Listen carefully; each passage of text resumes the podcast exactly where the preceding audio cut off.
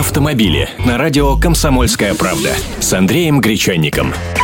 Здравствуйте. Продолжаю рассказывать про изменения, которые должны произойти с 5 ноября. В этот день вступают в силу поправки в закон о безопасности дорожного движения. Еще одно его нововведение, за которое мы все поднимем обе руки. В нем предусмотрен запрет на управление транспортом при осуществлении коммерческой или предпринимательской деятельности с иностранными водительскими удостоверениями. То есть гастарбайтер, желающий работать водителем маршрутки, автобуса, грузовика или такси, должен должен сначала получить российские права.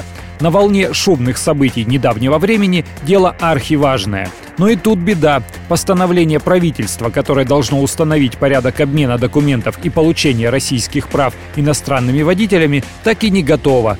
Не появится оно и в ближайшее время. Похоже, вступление в силу этой нормы отодвинут аж до мая следующего года. Соответствующие поправки уже внесены в закон о безопасности дорожного движения. Законопроект прошел три чтения в Госдуме и одобрен к принятию профильным комитетом Совета Федерации.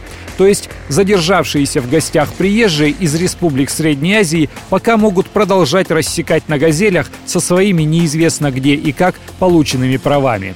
Конечно, если кто-то из иностранцев придет сейчас сдавать экзамен в ГИБДД, его примут, но лишь с тем условием, что российские права они получат с момента вступления в силу соответствующей нормы закона. Всего один наивный вопрос. Эти самые поправки были подписаны еще в мае текущего года. Неужели шести месяцев им было недостаточно, чтобы определиться, как выдавать водительские права иностранцам? Просто нет слов. Автомобили.